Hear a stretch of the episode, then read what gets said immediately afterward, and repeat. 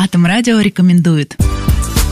Читать, смотреть, мечтать. Меня зовут Александра Золотова. Я работаю на Белаерской атомной станции и играю в команде Росатома в телевизионном клубе «Что, где, когда».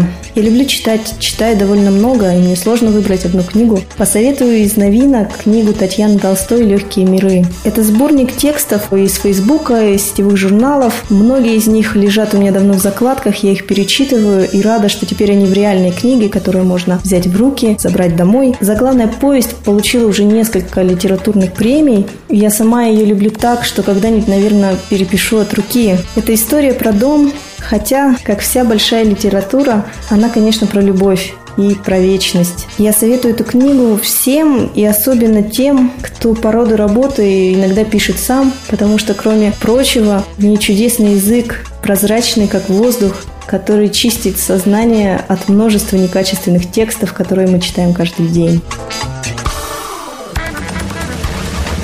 Фильмов в моей жизни гораздо меньше, чем книг, но я уверена, что лучший из них основан на реальных событиях. Я советую фильм «Гарвардский бомж». Это не легкий фильм, это драма про девочку из неблагополучной семьи. Когда я училась в университете, я смотрела его перед каждой сессией, потому что после него на самом деле хочется схватиться за учебники, за книги, за саму возможность учиться, которую мы забываем ценить.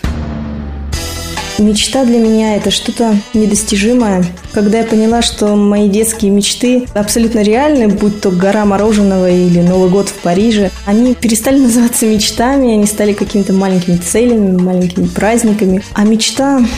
Я мечтаю о том, чтобы не старели родители, и о том, чтобы не было войны. Думаю, как все мы.